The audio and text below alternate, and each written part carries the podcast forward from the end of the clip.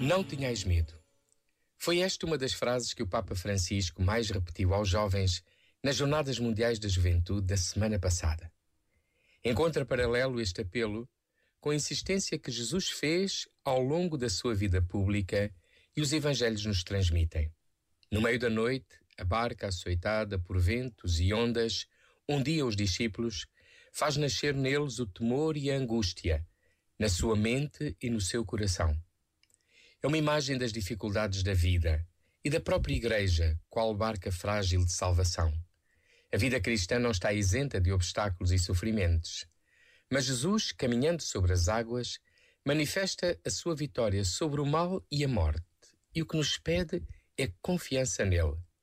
Ele não abandona no meio das tempestades.